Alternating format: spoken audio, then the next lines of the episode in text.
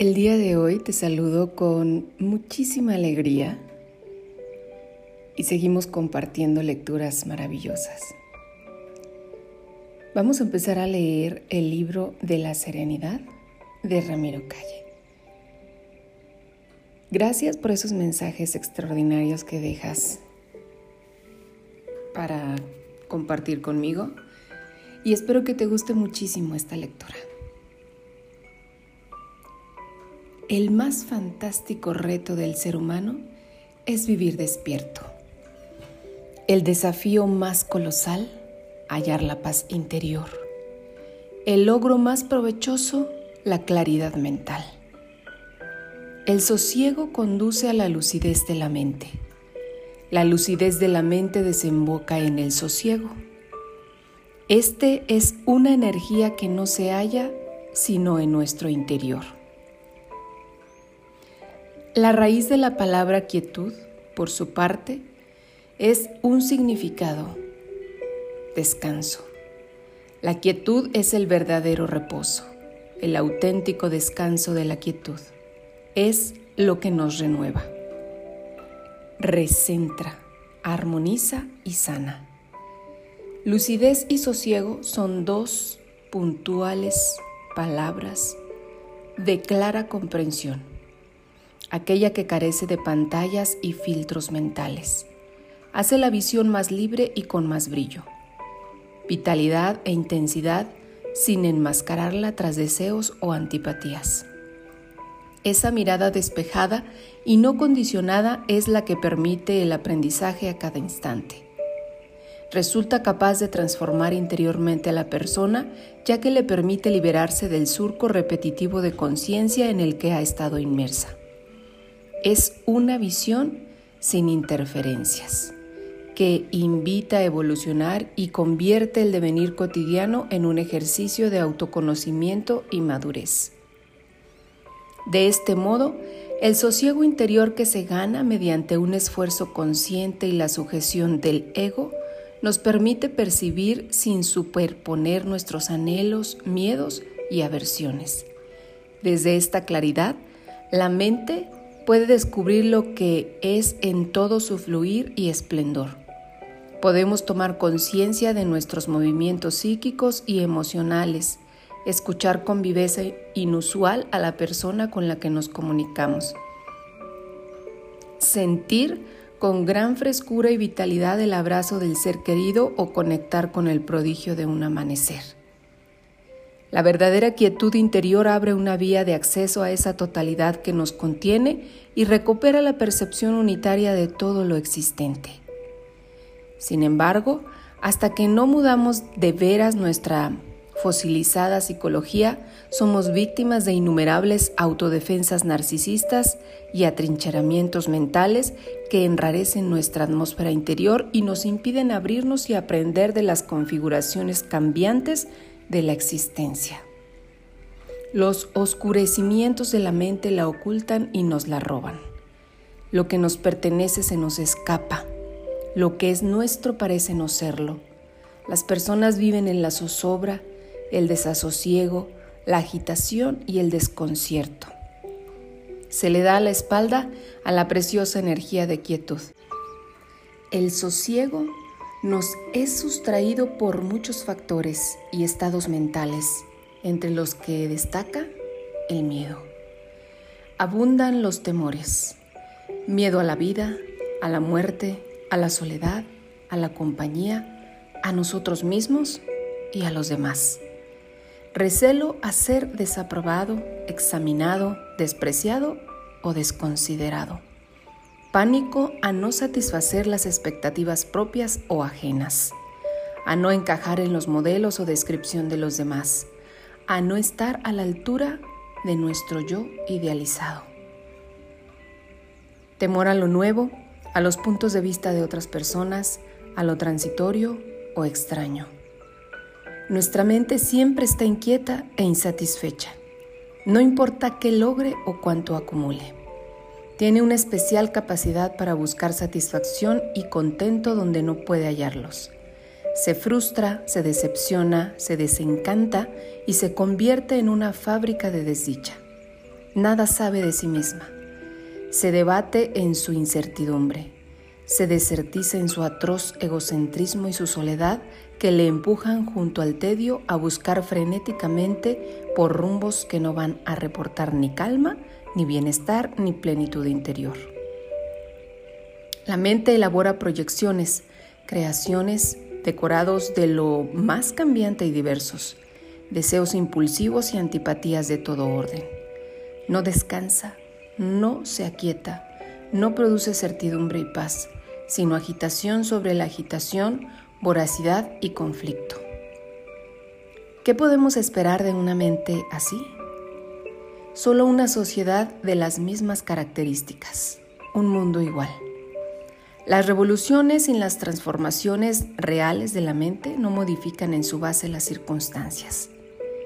Algunas mentes humanas tienden a hacerse extremadamente intolerantes y autoritarias, otras a obedecer a las mentes imperativas convertidas en líderes, someterse a su voluntad y obedecerla ciegamente.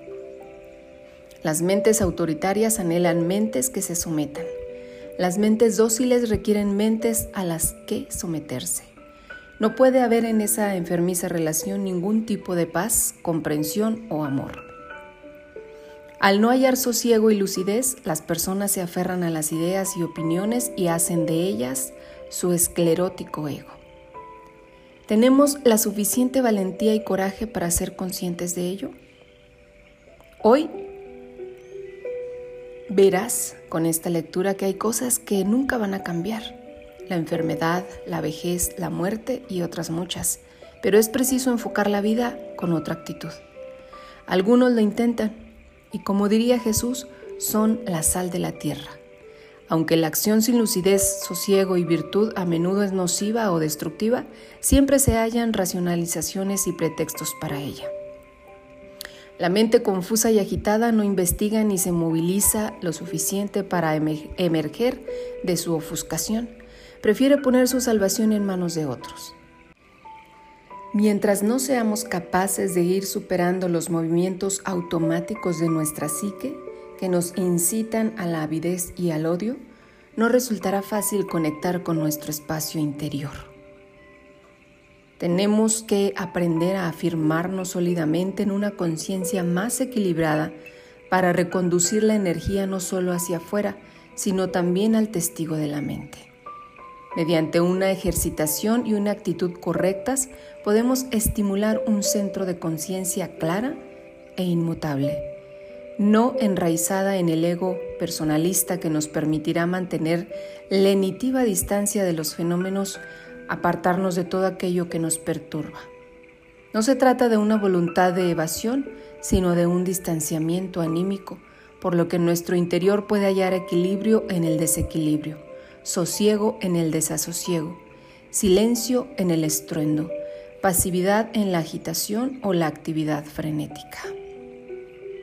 La mente cuenta con numerosos recursos, energía, confianza, contento, tranquilidad, volición y demás. No es preciso actualizar, intensificar y emplear para erradicar tendencias neuróticas. Es asombroso y alarmante comprobar cómo el ser humano, a pesar de reconocer las calamidades que ha producido a lo largo de la historia debido a las tendencias nocivas de su mente, no toma la firme e inquebrantable resolución de conocerla, reformarla y reorganizarla. Aquí me he servido de narraciones muy antiguas, buena parte de ellas anónimas, que se han ido transmitiendo desde la noche de los tiempos de maestros a discípulos, a fin de procurar puntos de vista, claves, pautas de orientación, actitudes y métodos para facilitar y activar el autoconocimiento, el trabajo sobre uno mismo, el autodesarrollo y la conquista de la paz interior.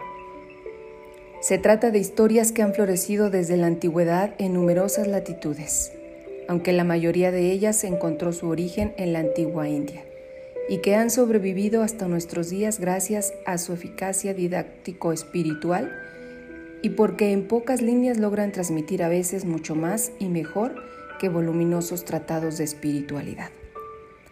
No es de extrañar que despierten un vivo interés en Occidente y que además hagan las delicias de niños y adultos. Muchas de estas historias están cargadas de notable sentido del humor y gran agudeza, y desde luego son como precisos toques para abrir la comprensión, recordar el más noble propósito de la vida, motivar y activar el sentido de la búsqueda interior.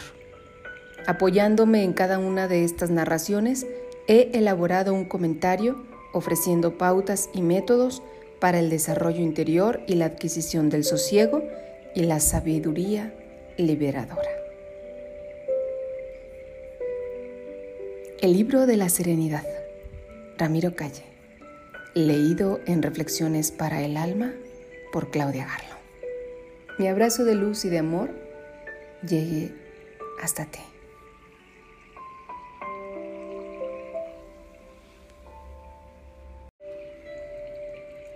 Modo de preliminar, añado en esta introducción un poema del yogi Vivekananda que tiene para mí un especial significado, como lo tendrá para todos ustedes. Cuando viajé la primera vez a la India, entré en el país por esa fascinante metrópoli, una de las más conflictivas del mundo, que es Bombay. Acompañado por la profesora de yoga Almudena Jauri, ambos dispuestos, como luego haríamos, a recorrer buena parte del subcontinente indio para entrevistar a un número enorme de maestros, yogis, eremitas y monjes. Nada más llegar a Bombay, nos trasladamos a visitar la estatua de Vivekananda, situada en un minúsculo jardincillo en la puerta de la India, desde donde el yogi partiera hacia Occidente para hablar por aquel entonces, en 1911, a los occidentales de la serenidad y la necesidad no solo de progresar hacia afuera, sino también hacia adentro. Ante la estatua de Vivekananda, cuyos escritos yo había leído desde que era un adolescente, vino a mi mente el inspirador y revelador poema que escribiera el yogi precisamente sobre el tema que aborda este libro, la quietud. Esta composición en verso se titula Paz. Ojalá algún día esta impere en la vida, el pensamiento, las relaciones y los sentimientos de todas las personas. Miradla. Llega con toda su potencia esa fuerza que no tiene poder, esa luz que está en la oscuridad, esa sombra de una luz deslumbradora. Es dicha que jamás logró expresarse y dolor que no se siente de tan profundo. Es la vida inmortal no vivida, la eterna muerte no llorada. No es alegría ni pena sino aquello que entre ambas está. Ni es la noche ni es la alborada, sino lo que uniéndolas va. Es dulce pausa en la música, descanso breve en el arte sagrado, silencio que se produce al hablar, y entre dos paroxismos de pasión, ella es la paz del corazón es la belleza jamás contemplada, amor solitario que en su aislamiento se afirma. Es una canción viviente que nunca será cantada. Es la sabiduría que jamás conoceremos. Es la muerte entre dos vidas, entre dos tormentas, la quietud que arrolla. Es el vacío de donde surgió la creación ese aterrador vacío al cual retornará. Allí va a parar la lágrima para transformarse en sonrisa. Es la amena de la vida y su único hogar es la paz.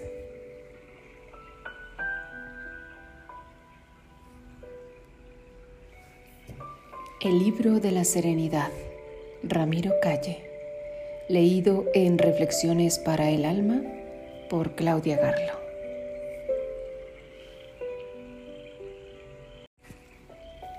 Alejandro y Diógenes En su época, Alejandro Magno era el hombre más poderoso de la tierra. Sin embargo, no era una persona feliz y no gozaba de paz interior. ¿Cómo era posible que nunca experimentase la serenidad? Era en cierto modo un hombre muy atormentado que ponía toda su energía en seguir conquistando el planeta. Pero un día oyó hablar de un sabio, una especie de ermitaño que vivía en un túnel y que a pesar de no disponer de nada material, era un individuo llamativamente sereno e imperturbable. Alejandro decidió ir a verle. El sabio no era otro que Diógenes.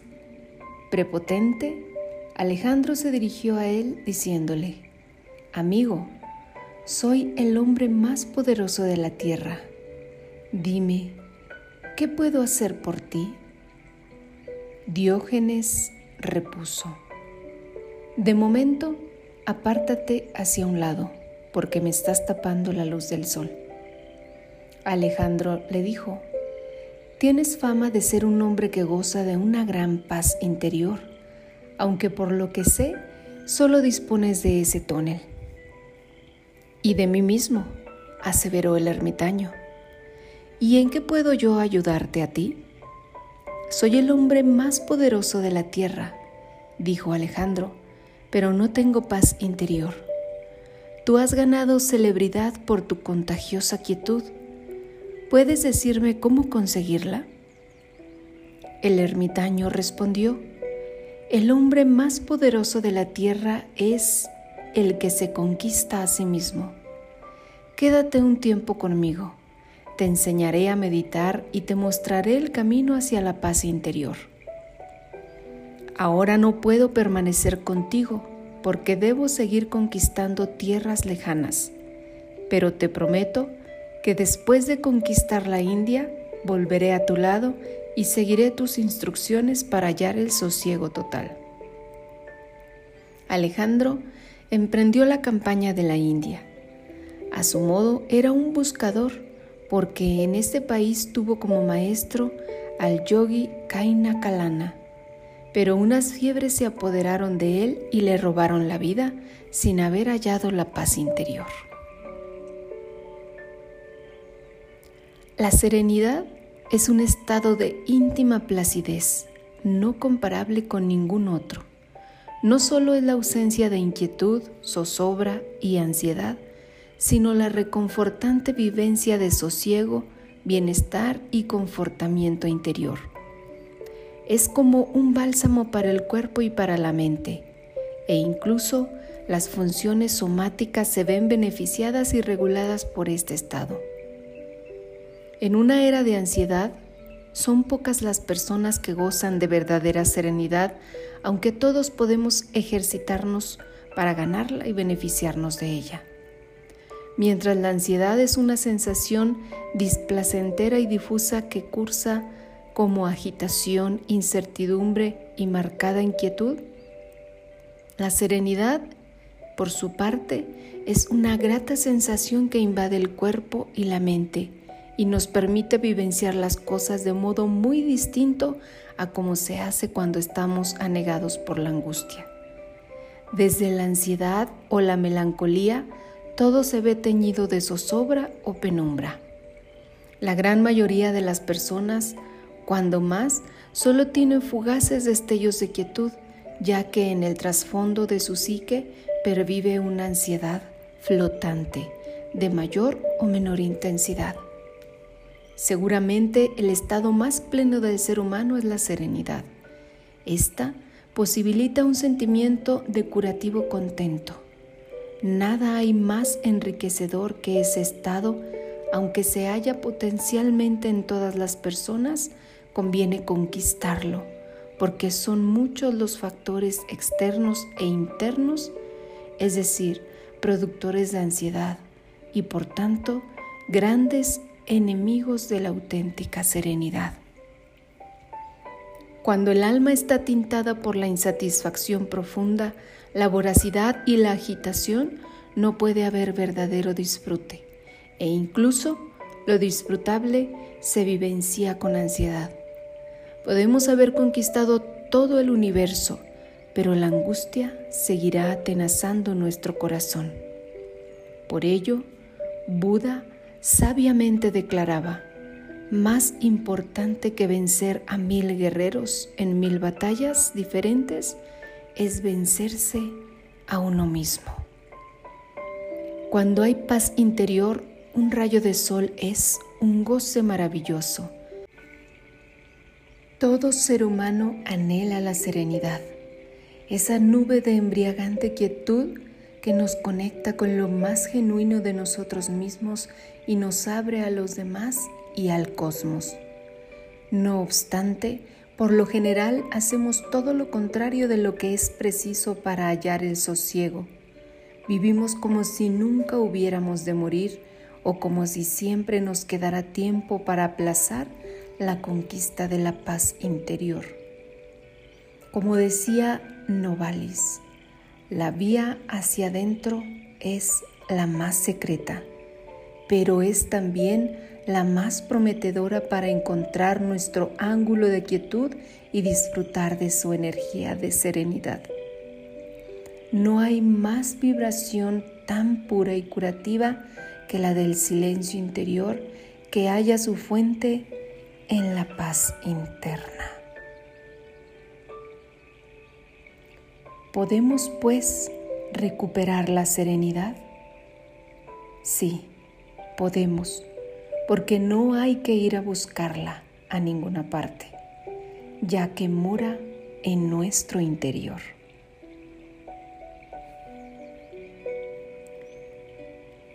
El libro de la serenidad. Ramiro Calle. Leído por Claudia Garlo en Reflexiones para el Alma. Te abrazo con amor. Hasta donde quiera que te encuentres, llegue la luz, la serenidad y el sosiego a tu alma.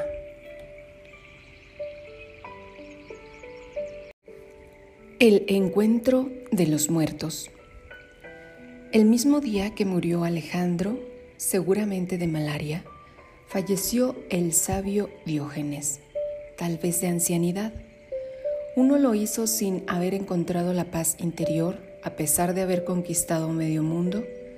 El otro lo hizo habiendo hallado, hacía ya mucho tiempo, el sosiego del espíritu, a pesar de que su única pertenencia era un miserable tonel.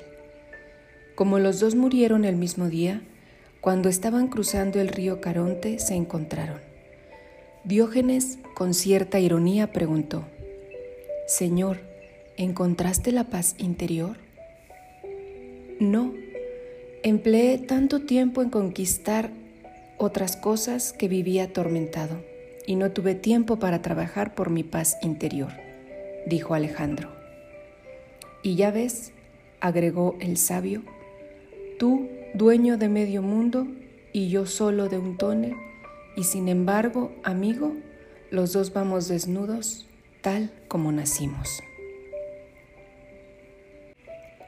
Cuando comenzamos a vivir, ya estamos empezando a morir.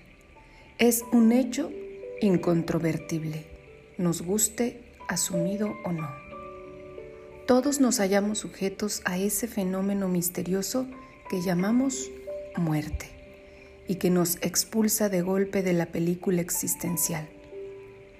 Vivimos con placer y dolor, sometidos a situaciones gratas e ingratas y experiencias agradables o desagradables. Pero ¿hemos sentido alguna vez verdadero gozo? Condicionados por el apego y el odio, buscamos compulsivamente lo que denominamos felicidad, perturbados y obsesionados por nuestros afanes y logros. Pero, ¿hemos experimentado la brillante y confortadora luz de la verdadera quietud? Perseguimos lo que pensamos nos va a hacer felices, mas no buscamos al que anhela esa felicidad. Todos nos precipitamos ansiosamente a la conquista de metas, pero damos la espalda a la meta más importante, la de la serenidad. Está muy bien mejorar la calidad de vida externa y aspirar a que las condiciones vitales sean más propicias, pero ponemos muy poca o ninguna energía en mejorar nuestra calidad de vida interna. Sin embargo, lo único de lo que verdaderamente disponemos es de nuestro espacio interior, con el que tenemos que reencontrarnos cada mañana al despertar y al que debemos volver cada noche al tratar de conciliar el sueño. Cada uno, en su medida, juega a ser Alejandro Magno y casi nadie a hallar la paz enriquecedora de Diógenes. Esta sociedad en la que estamos inmersos ha avanzado mucho técnica e industrialmente y tecnológicamente, pero hay millones de personas que padecen crisis intensas de ansiedad, millones de personas aquejadas por la melancolía profunda o la depresión, millones de personas que atormentadas y para olvidarse de sí mismas se embarcan en la singladura del alcoholismo o la drogadicción.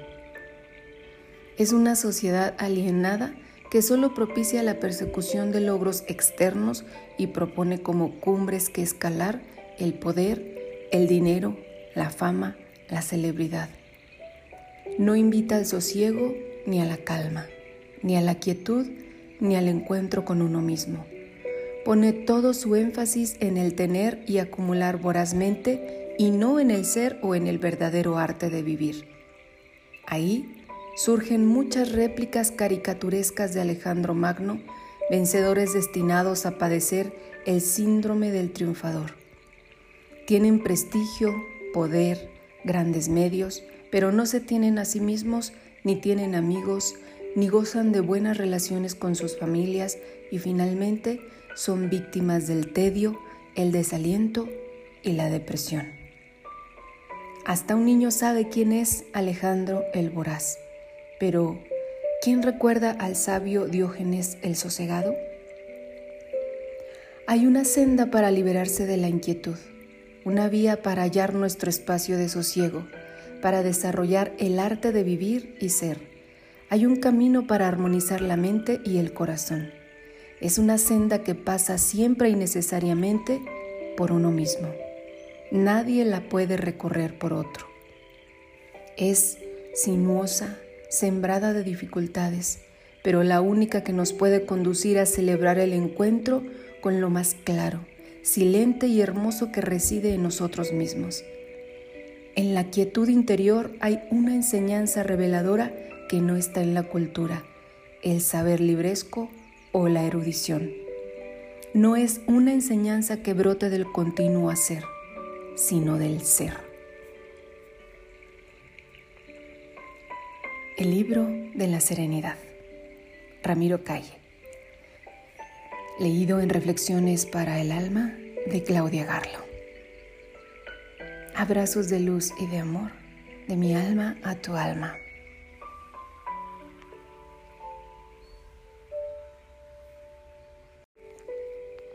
Los caprichos de la mente. Era un discípulo que tenía una mente causante de zozobras y desdicha, como lo es, en suma, la de la mayoría de los seres humanos. Su mente era un hervidero de dudas, incertidumbres, conflictos y desasosiego.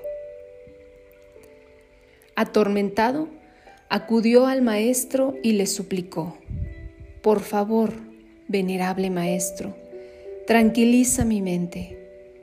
El maestro repuso, Claro que lo haré, pero para ello debes coger tu mente y extenderla delante de mí. Pero maestro, repuso el discípulo, es que cuando busco mi mente no la encuentro. Y el maestro dijo, ¿lo ves, querido amigo? Ya he tranquilizado tu mente. La mente es un gran misterio.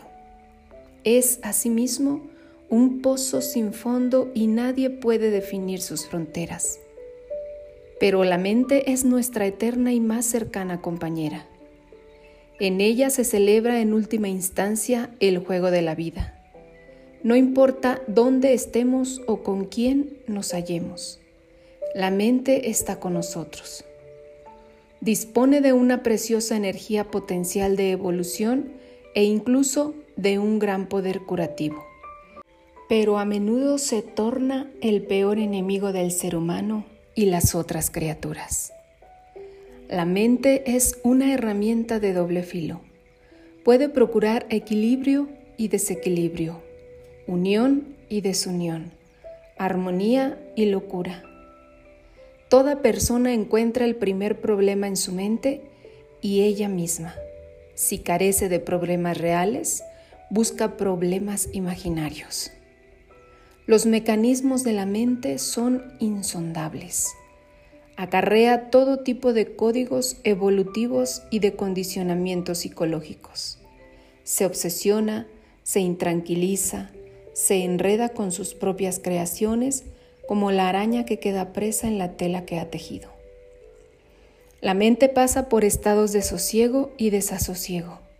Si estás atento y la buscas, ¿dónde está la mente? Cuando permanecemos muy atentos, el griterío mental se disuelve. La atención es el antídoto del pensamiento descontrolado y por tanto de muchos problemas imaginarios. Si estás vigilante, esta es menos operativa y más perceptiva. La mente inútilmente pensante da paso a la mente perceptivamente actuante. En la fuente del pensamiento donde reside la poderosa energía del observador hay sosiego y equilibrio. En la masa de pensamientos ciegos y mecánicos hay incertidumbre y desconcierto. Pero no podemos odiar, ni detestar, ni subestimar la mente. Es una joya de valor incomparable y conviene ejercitarse para que sea amiga y aliada, y no enemiga. Hay una clave esencial que debemos recordar para ir ganando quietud o paz interior. Ante cualquier circunstancia, grata o ingrata, favorable o desfavorable, hagamos un esfuerzo sabiamente aplicado para mantener la atención y la serenidad. Si se empeña en estar más atenta y serena ante las situaciones agradables o desagradables, cualquier persona alcanzará un estado muy beneficioso de equilibrio. Es necesario aprender a observar sin implicarse. Los estados son muy cambiantes, pero con la actitud de calma profunda de nuestra mente, que solamente puede tener aquel que contempla desde una colina los acontecimientos que se celebran en el valle, o de la persona que apaciblemente se sienta en la orilla de la playa a mirar cómo las olas se levantan y caen, se levantan y caen. Uno tiene que prepararse con esmero para que pueda visitarnos esa maravillosa invitada que es la serenidad. Ya Santideva ofreció un valioso consejo para cuidar la mente. Preservad la atención y la conciencia incluso a costa de vuestra vida. Dispón todo oportunamente dentro de ti a fin de que ella, la serenidad, esté deseosa de hacerte una visita. Vendrá, se marchará y volverá a venir. Claudia Garlo Reflexiones para el alma. Llegue mi abrazo de luz y de amor de mi alma a tu alma. Infinitas gracias por seguir escuchando, por compartir cada uno de mis audios y por estar aquí. Os amo inmensamente.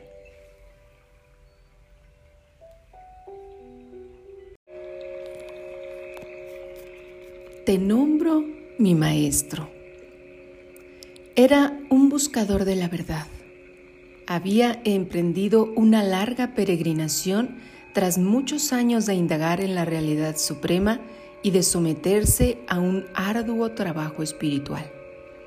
A pesar de sus regulares ejercitaciones y de la práctica asidua de la meditación, tenía ocasión de comprobar, desanimado, hasta qué punto su mente era indócil y se negaba a obedecerle. Pero cierto día, al pasar por un pueblo, pudo contemplar a un ladrón que estaba desvalijando una casa. El ladrón permanecía sumamente concentrado, como si la vida le fuera en ello. Entonces el peregrino se aproximó a él y le dijo, Amigo mío, te nombro mi maestro. ¿Cómo? exclamó sumamente sorprendido el ladrón. Sí, buen hombre, Tú te convertirás en mi maestro de concentración y yo en tu maestro de virtud. Con concentración y virtud ambos hallaremos la sabiduría que nos procurará la perla de la paz interior. ¿No es cierto que toda fuerza unificada gana en penetración y eficacia? La luz, el agua, el calor y por supuesto la mente. Pero si por algo se caracteriza la mente es por su contumaz dispersión. La mayoría de las veces, donde está nuestro cuerpo, no está nuestra mente. Siempre se halla en el tiempo y en el espacio, pero se resiste a concentrarse y permanecer en el aquí y ahora, a pesar de que el presente inmediato es la vida. Pues como dijera Buda, el pasado es un sueño, el futuro un espejismo y el presente una nube que pasa. La mente se resiste y escapa de la realidad inmediata, enredada en pensamientos que la arrastran como el viento a las nubes y no cesa de divagar. Ya uno de los más antiguos adagios reza así.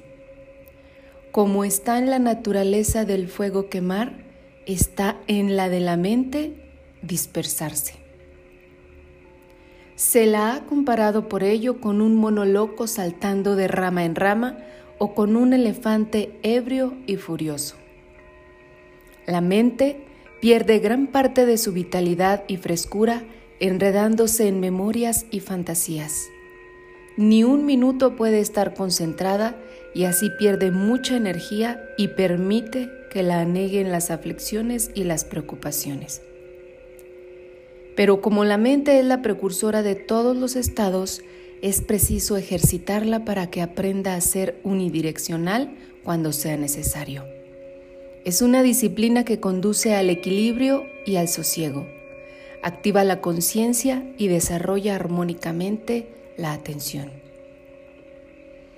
¿Cómo desarrollar la concentración? esa magnífica concentración del ladrón cuando roba? Estando más atento a lo que se piensa, se dice o se hace. Estriba en vaciarse de todo para saturarse de aquello a lo que decidimos estar atentos. Un amanecer, una caricia, el aroma de una flor, preparar una ensalada o dar un paseo. La mente se abre al momento fluidamente sin resistencias, dejando fuera de su campo todo lo que no es el objeto de su atención. Se requiere prestancia y diligencia. Sin embargo, la concentración por sí sola no es suficiente. Es una energía poderosa, pero puede utilizarse perversamente, ya sea para robar, denigrar, explotar o de cualquier otro modo poco laudable. Por eso, tiene que asociarse a la virtud o ética genuina, que no estriba en otra cosa que en poner los medios para que los otros seres sean felices y evitarles cualquier sufrimiento. En suma, lo que cada uno quiere para sí mismo. La virtud y la concentración, es decir, la ética, y la ejercitación de la atención van haciendo posible que emerja la visión clara y lúcida, o sea, la sabiduría. Cuando la mente está atenta, la vida se capta en cada instante. La vida no es lo que fue o será, sino lo que es. El pensamiento forma parte de la vida y ocupa un lugar en la misma, pero no es la vida y además es por completo insuficiente. La serenidad es como un maravilloso pimpollo que se va abriendo cuando nos instalamos en la virtud y la concentración. La virtud nos protege contra todo sentimiento de culpabilidad y nos invita a pensar, hablar y proceder más amorosamente, lo que nos hará sentirnos mucho mejor.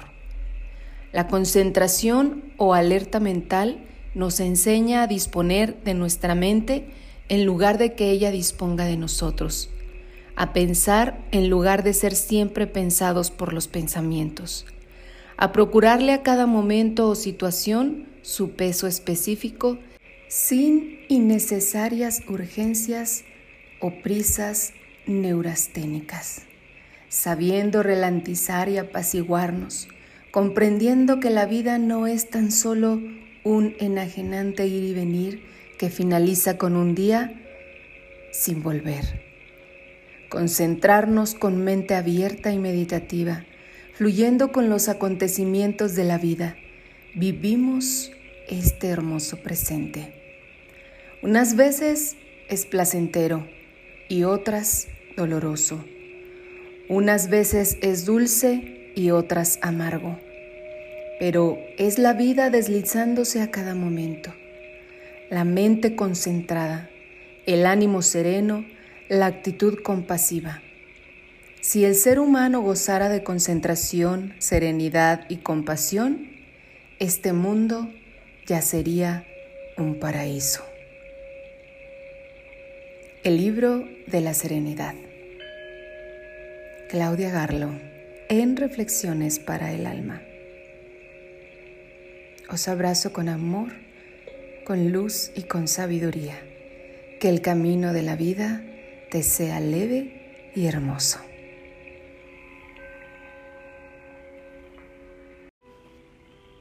Un apacible paseo. El maestro y el discípulo emprendieron un apacible paseo por el campo al atardecer.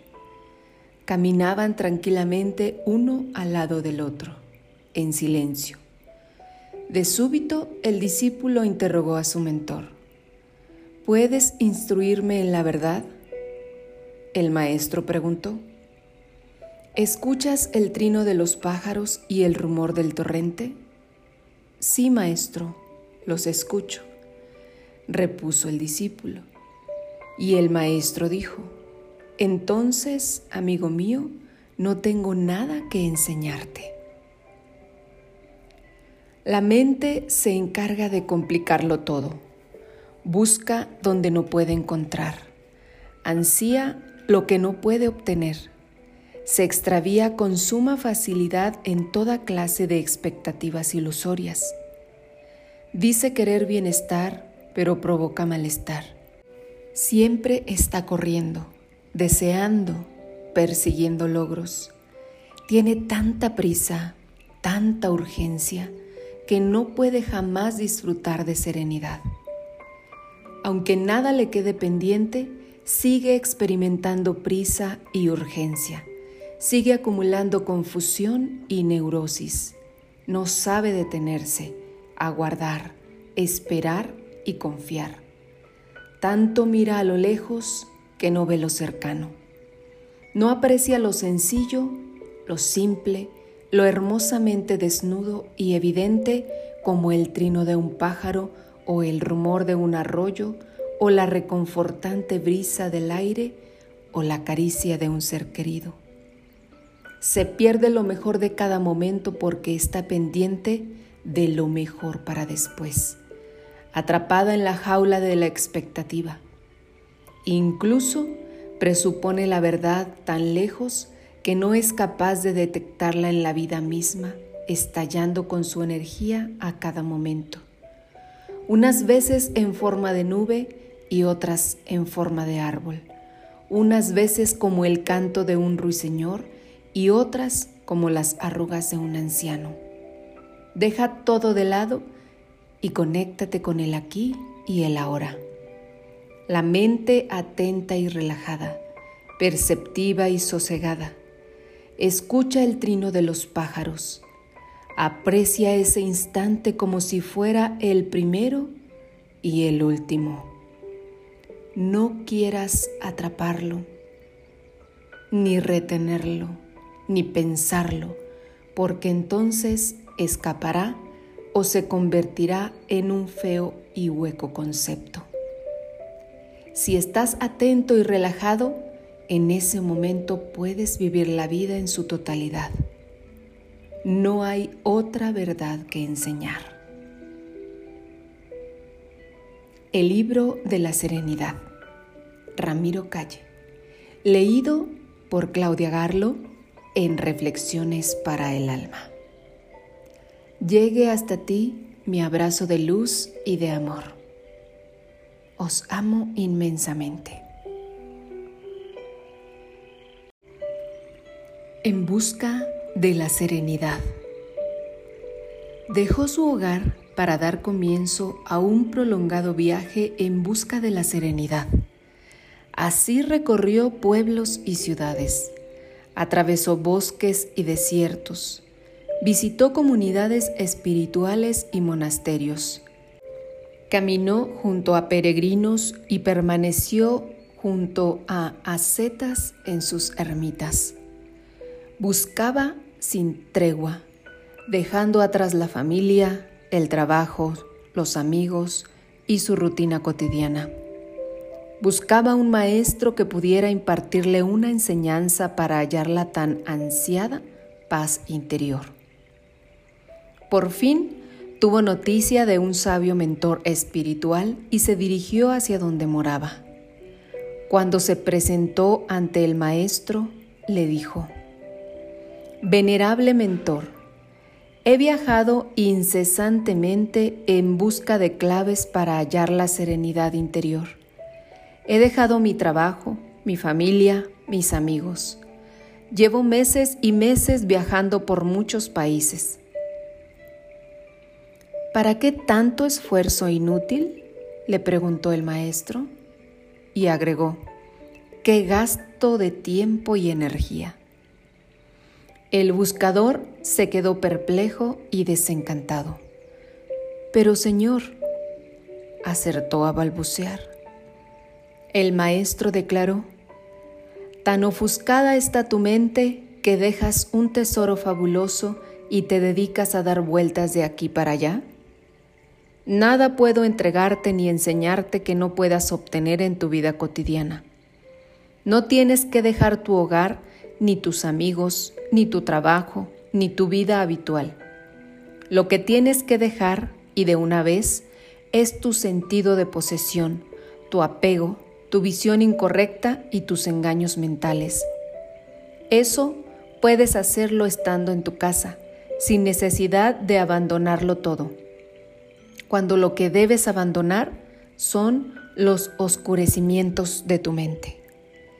Deja de dar vueltas atolondrado. Regresa a tu casa y emprende allí el trabajo interior que te conducirá hacia la paz que anhelas. Donde quiera que vayamos, la mente está con nosotros. Con quien quiera que estemos, la mente está con nosotros. En una ocasión le preguntaron al gran sabio indio Ramana Maharshi a qué había que renunciar y repuso, a lo único que hay que renunciar es a la estupidez de la mente y a la idea de posesión. Cuando la gente corre hacia un guía espiritual para que libere su mente, sin darse cuenta de que solo uno mismo puede liberarla, pues uno tiene que encender la propia lámpara interior. Por minoría de edad emocional, la gente persigue líderes de todo tipo, ídolos de barro, desaprensivos y burdos farsantes o mercenarios del espíritu. todo con tal de no asumir la propia responsabilidad del cambio interior. Dando vueltas de aquí para allá, pero arrastrando los oscurecimientos de la mente. Te vas a la India o a la isla de Pascua o a Machu Picchu, pero arrastrando la misma mente, acarreando los mismos impedimentos mentales. Esos impedimentos mentales, también conocidos como oscurecimientos de la mente y que distorsionan el discernimiento y frustran el entendimiento correcto. Estos son el apego a las ideas, puntos de vista, interpretaciones y estrechas opiniones. No hay peor apego. Velan la visión mental y la oscurecen. Por el apego a las ideas se llega a matar. Los venenos emocionales o tóxicos mentales, como el odio, los celos, la envidia, la rabia, el resentimiento, la soberbia y tantos otros, que nacen de la ofuscación y conducen a la misma. Los condicionamientos del subconsciente, es decir, las heridas inconscientes que arrastramos, las frustraciones, los traumas, todas esas huellas subliminales que perturban el pensamiento, condicionan la visión e impiden la lucidez y el sosiego. No hay ningún sitio a donde ir tan importante como la propia mente, para examinarla y purificarla, para poner un poco de orden en la misma y sanar su trasfondo. La verdad está aquí y ahora. Y aquí y ahora debe comenzar el trabajo sobre uno mismo para hallar el equilibrio y el sosiego. El maestro, el líder, el guía está dentro de uno mismo, aunque otra persona nos pueda procurar métodos y claves para hallarlo en nuestro interior. Si la mente logra estar atenta y serena, la verdad se percibe en todo lugar y en cada momento. Damos vueltas atolondradamente porque la mente está aturdida. Es lo que los yogis denominan lavar manchas de sangre con sangre. Tenemos que ser cuidadosos para no convertir en escapes lo que imaginamos como medios de búsqueda o autodesarrollo. Unos meditan para escapar, otros para enfrentarse a sí mismos y realmente superarse. Unos hacen de la vida espiritual un placebo y otros una búsqueda real e intrépida. No hay mayor renuncia que la renuncia a los modelos estereotipados de la mente y a las raíces insanas de la misma. La ofuscación, la avidez y el odio. Estas pueden disolverse cultivando las raíces de lo saludable, la lucidez, la generosidad y el amor.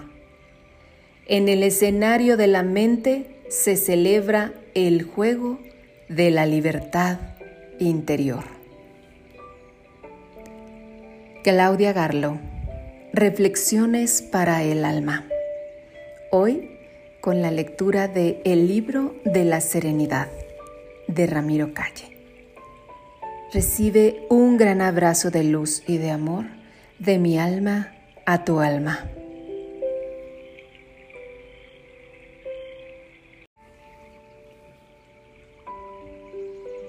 ¿Dónde está la verdad?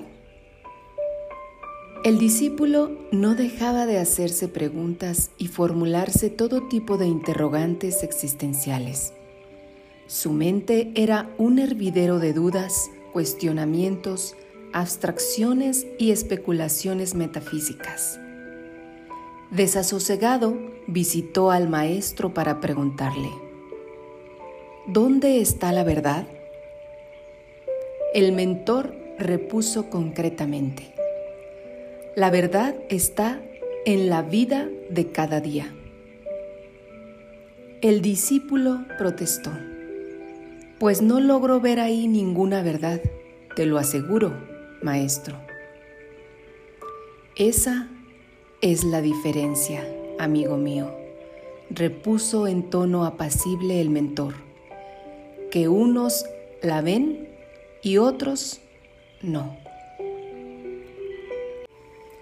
Dios está entre los calderos, declaraba Santa Teresa.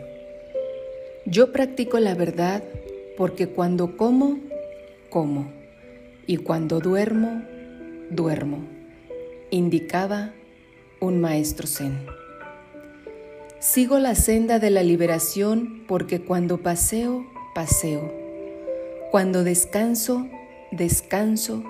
Y cuando me muero, me muero. Y se murió. Era un yogi. Tanto miro a lo lejos que no veo mis propias cejas.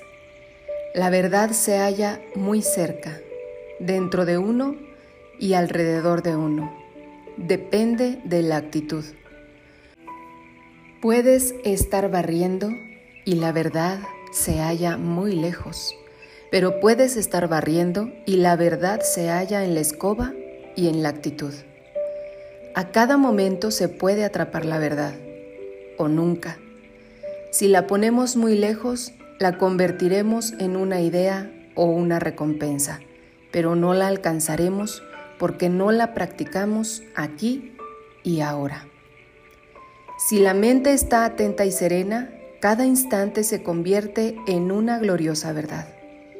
No importa si estamos lavando platos o vistiendo a los niños, sacando a pasear al perro o regando las plantas. No hay verdad alguna en preparar una ensalada o ahí está toda la verdad del mundo. Depende de la actitud con que la preparemos. ¿La has preparado mecánicamente por quitártela de en medio, sin minuciosidad? No hay, desde luego, la menor verdad en esa ensalada. ¿La has preparado con atención, amor, pasión, precisión? has conseguido una gran verdad en esa ensalada, aunque solo sea de lechuga o escarola. Además, la verdad se evidencia no solo en lo que hacemos en la vida cotidiana, sino en lo que la vida misma es. Empieza por poder ser un maestro y un reto, y por supuesto, un aprendizaje. Cada situación es una guía. Cada pensamiento que se presenta en la mente es una oportunidad para conocer nuestras reacciones. No hay momento que perder, pues todo momento es para aprender, como se evidencia en mi relato espiritual, el fakir. La vida es un alambre que se nos extiende del nacimiento a la muerte. Hay que ser un buen equilibrista y caminar sobre el alambre con atención, lucidez, ecuanimidad y firmeza. Así, a cada paso sobre este se encuentra y desarrolla la verdad. Unos la ven, otros no la ven. Unos la practican, otros no la hacen. Antes hablábamos de un raro fenómeno de la mente Ahora hablamos de una rara sustancia que los hindúes denominan maya, que es la neblina que perturba la visión y roba el entendimiento. La ilusión que nos hace poner el énfasis en lo insustancial y despreocupamos de lo sustancial.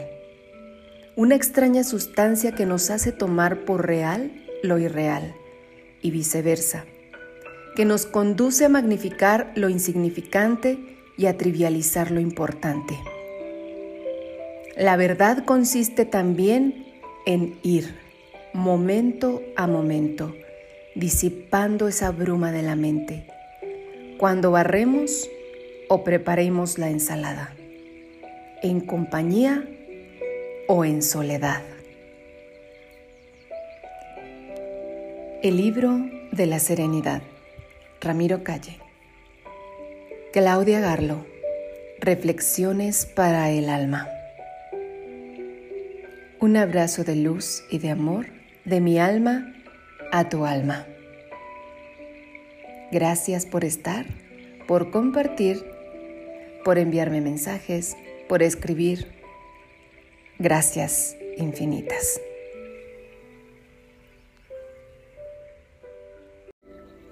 Bendita indiferencia. Personas aviesas y malévolas que nunca faltan insultaban con mucha frecuencia a Buda, que a pesar de todo jamás se alteraba ni dejaba de exhalar una confortadora sonrisa. Hasta tal punto era así que, extrañados, sus propios discípulos le preguntaron un día, Señor, ¿cómo es que te insultan y tú permaneces tan indiferente y sereno?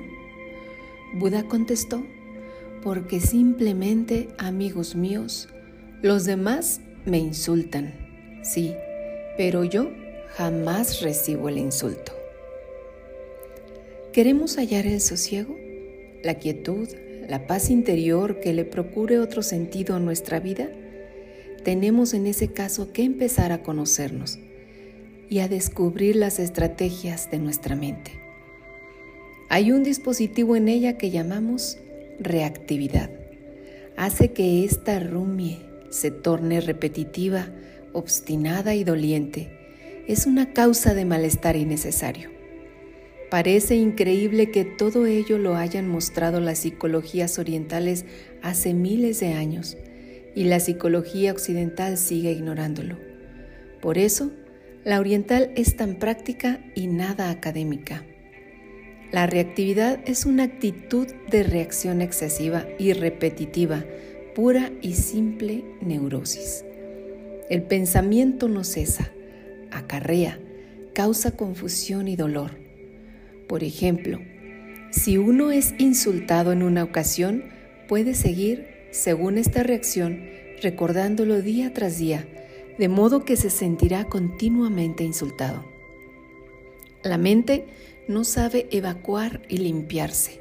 Acarrea traumas, frustraciones, asignaturas pendientes, heridas sobre heridas, detritos sobre detritos.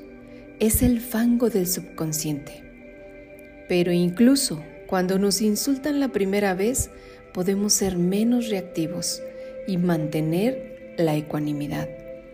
Imaginemos que en lugar de aleccionarnos sobre que el insulto es despreciativo o vejatorio, nos hubieran enseñado que es divertido y produce contento. Cada vez que nos insultaran, nos alegraríamos y divertiríamos. La mente, vaya loca, si te la crees, estás perdido, exclamó un maestro. Dice querer no sufrir y se las arregla para sufrir. Tiene muchos apegos, y uno de ellos es al sufrimiento. Aticha era un sabio del siglo X que dijo, cuando te enfrentes a los objetos de deseo o de odio, contémplalos como ilusiones y apariciones. Cuando oigas cosas desagradables, considéralas ecos. Si estamos enganchados en las reactividades, no puede haber quietud interior reaccionamos desmedidamente con exaltación o abatimiento al halago y al insulto, al placer y al dolor, a lo grato y a lo ingrato.